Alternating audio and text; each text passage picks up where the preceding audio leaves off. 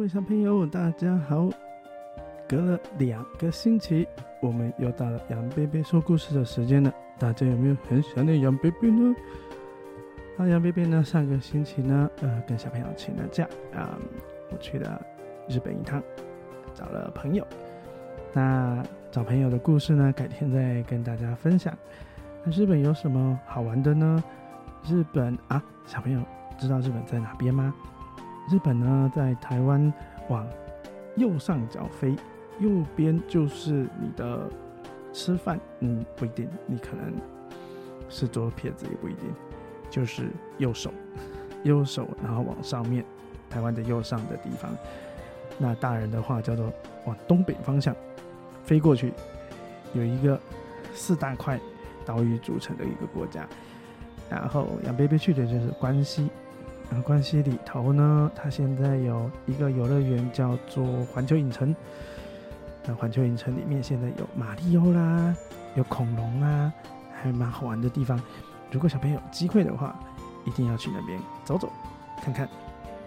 好，那一个星期过后呢，杨贝贝准备什么样的故事呢？呃，今天准备了一个叫做阿德的故事。那阿德是很爱念故事书的小朋友，不过他对周遭比较没那么关心。那我们会从阿德身上学到什么呢？即将开始喽，准备开始。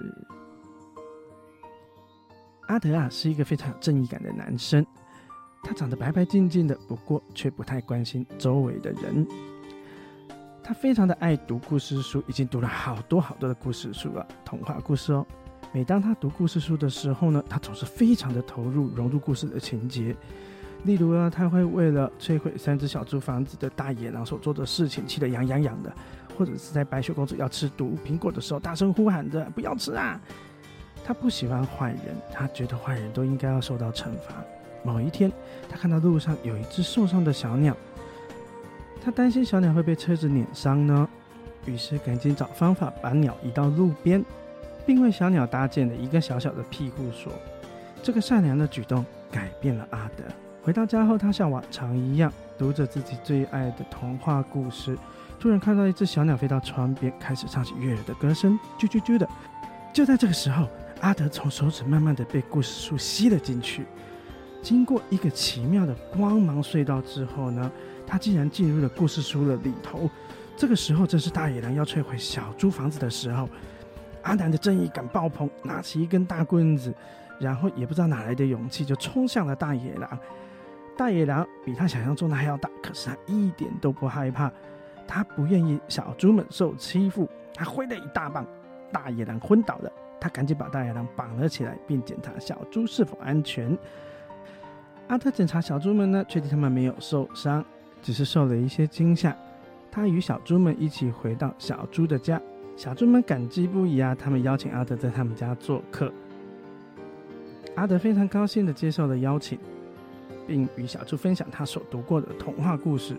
在与小猪相处的过程当中呢，阿德学到很多关于友善、合作和互助的价值观。他意识到，不仅是读故事书，他自己也可以成为故事中的英雄，帮助那些需要帮助的人和动物。阿德和小猪们成为了好朋友，他们一起度过了很多快乐的时光。阿德也开始关心周遭的人和事，并积极参加社区的公益活动啦，帮助需要帮助的人们。这个故事告诉我们呢，即使是一个平凡的人，只要怀着善良跟正义的心，用行动来帮助别人，就能够成为真正的英雄，改变自己跟周围的世界哦。阿德的冒险也提醒我们，我们每个人拥有无限的潜力。只需要去发现并发挥它。最后，阿德跟小猪们度过了美好的日子。好，并继续为了正义和善良而奋斗，成为故事中的英雄啊！好的，虽然是老梗，不过呢，这样的故事，我相信，不管在十年、在二十年、在三十年，都可能一定还会再出现的。今天的故事讲完了，小朋友不知道。今天的故事如何呢？虽然有点天马行空，但故事本身就是要天马行空，要发挥想象啊！